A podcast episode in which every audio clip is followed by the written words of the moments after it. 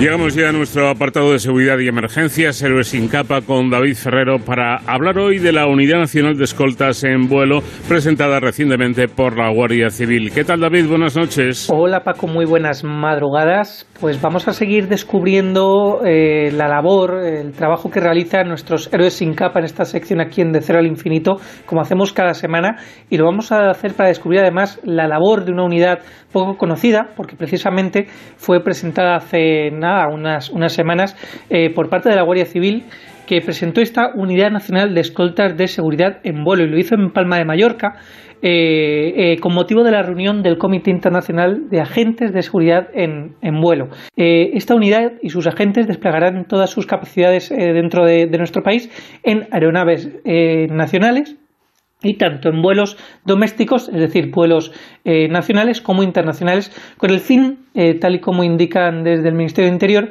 de dar una respuesta eficaz, rápida eh, en el ámbito policial en caso de amenazas. Bueno, ya sabéis, Paco, que aquí nos gusta hablar con los verdaderos protagonistas, nuestros, como decía, héroes sin capa, y por eso les hemos invitado aquí a la, Unidad Nacional de Escoltas de Seguridad en Vuelo a que participen en el, en el programa de hoy y nos cuenten cómo es su día a día.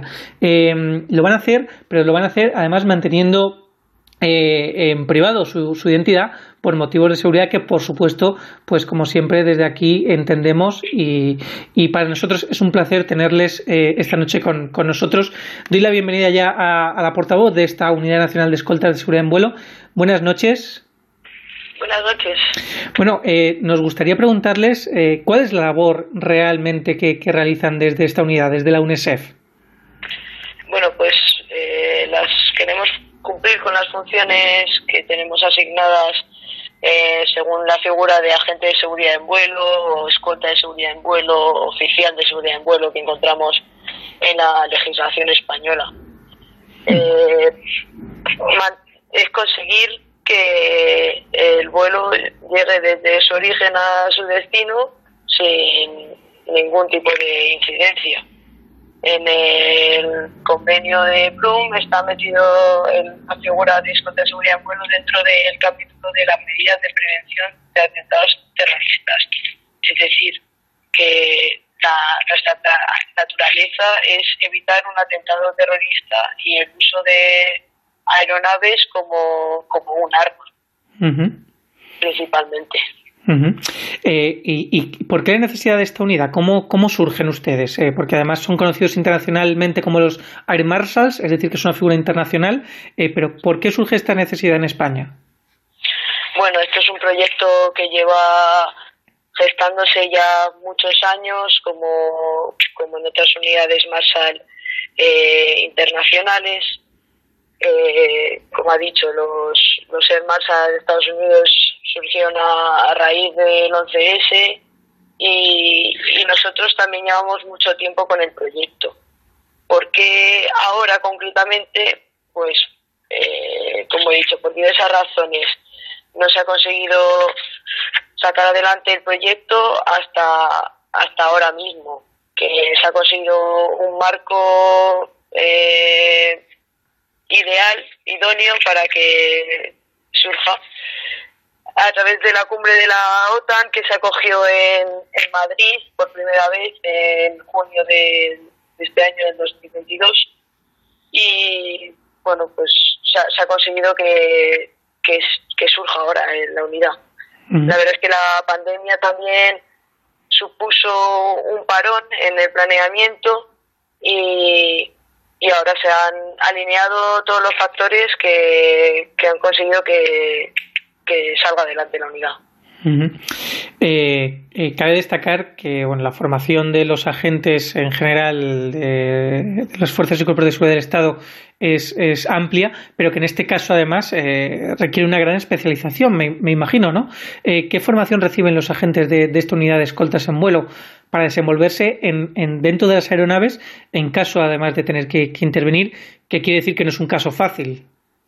Sí, trabajo muy concreto, muy específico, que en muchas ocasiones se piensan, los propios compañeros piensan que, cualquier persona que venga de una unidad especial eh, puede llevar a cabo esta labor, pero si nos ponemos a estudiar los casos hay que, hay que hacer una labor de formación muy específica y muy concreta. Para ello nosotros nos hemos basado en, gracias a la cooperación internacional, en cursos que hemos recibido en diversos países que tienen ya, que llevan trabajando en seguridad en vuelo muchos años.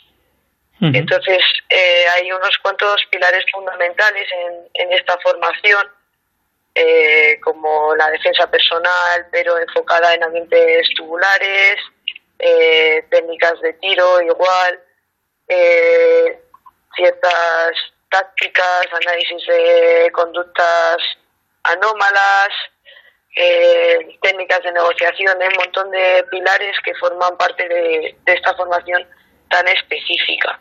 Y, es muy importante que, se haga de esta forma, que no, eh, no, no coger una formación general policial o, especial de, una unidad de asalto y llevarla al avión porque eh, son estamos trabajando a eh, 30.000 pies de altitud y estamos solos. Si ocurre cualquier cosa no contamos con el apoyo de, nuestros compañeros. Entonces eh, es una también se necesita saber gestionar el estrés, en situaciones muy extremas. Y esta formación es fundamental para que el trabajo se lleve adelante de la mejor manera posible. Claro, como nos comenta la portavoz de la UNESEF, eh, no solamente estamos hablando de tácticas operativas policiales, sino también conocimientos técnicos, ¿no? De dónde nos estamos desenvolviendo, que es un medio eh, hostil, que es el aeronáutico. Eh, también, como, como nos comentaban, tienen en cuenta el tema del análisis del comportamiento, las negociaciones, primeros auxilios, que también es una cosa que se puede necesitar en un momento dado, y por supuesto el idioma, ¿no? Que ya sabemos que aeronáuticamente el idioma que se utiliza es, es el, el inglés. Viendo un poco los datos a nivel general, sí que me, me, llama la atención que podemos pensar, bueno, pues es una unidad que opera en España, ya hemos visto también que en Europa y tal, pero es que a nivel internacional, eh, tal y como recogen los datos del Ministerio de Interior, eh, los aeropuertos de Madrid y Barcelona, esto simplemente para que los oyentes se hagan una idea ¿no? de, cómo funciona la seguridad en vuelo a nivel internacional, los aeropuertos de Madrid y Barcelona, eh, los agentes de la Guardia Civil han coordinado y recibido una media de 7.500 escoltas de seguridad en vuelo. esto nos da pues esa visión ¿no? de que es algo internacional y y que, y que hay muchos eh, eh, dentro de las aeronaves. Pero me imagino que no irán ustedes en, todas en todos los aviones, ¿no? Sino que habrá algunos que, que tengan una especial relevancia y sean en los que ustedes van. Por supuesto, tenemos, hay muchísimos vuelos de, de unidad de bandera española y sería, habría que tener una unidad muy, muy, muy grande para conseguir meter un agente de seguridad en vuelo en, en todos ellos por lo cual también eh, cumple un papel muy importante el análisis de riesgo que se lleva a cabo, eh, que nos apoyamos en nuestro servicio de información para determinar qué vuelos son, son los más eh, eh, dados a, bueno, los más importantes para cubrir.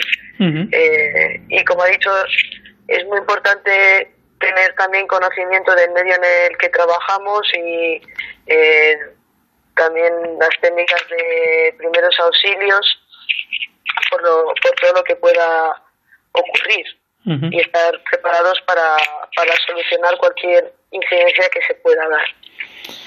Eh, cuando hablamos de seguridad aérea, para cualquier persona que se dedique a este mundo de la seguridad, eh, sabemos que, todo lo que tiene que ver con el mundo aéreo es, tedioso porque es muy exigente, ¿no? Es complicado para, para, ustedes cumplir con las exigencias en cuanto a seguridad aérea, para la preparación de los agentes y luego para posibles formas de, intervenir, porque me imagino que también estarán muy coartados, entre comillas, que no sea lo mismo intervenir en, una calle en Madrid o, o en cualquier lugar eh, en cualquier pueblo, en cualquier municipio, que dentro de un avión. Eh, ¿Es complicado cumplir con las exigencias de seguridad aérea? Sí, por supuesto. Bueno, volvemos otra vez al tema de la formación. Eh, al final es una unidad tan especial que toda, toda la formación que recibimos va enfocado a, a cómo resolver el incidente dentro de la aeronave. Entonces, eh, lo mismo desde, desde el punto de vista legal, cumplir con toda la formación que recibimos está adecuada al, marco normativo y a, las normas de seguridad aérea, que desde luego que son muchas. Pues muchísimas gracias por atendernos eh, a la Unidad Nacional de Escoltas de Seguridad en Vuelo de la Guardia Civil y mucho éxito en, en todas las operaciones que lleven a cabo. Muchas gracias. Pues bueno, Paco, conociendo esta nueva unidad, eh, que además hemos visto que requiere una alta especialización y que yo creo que es muy interesante, ¿no? Conocer también la labor que realizan estos agentes por la seguridad de todos los viajeros y también de todos a los que nos sobrevuelan aviones por encima, con lo cual es importante para la seguridad de todos. Eh, nos despedimos, vuelvo la semana que viene y hasta entonces ya saben, protéjanse.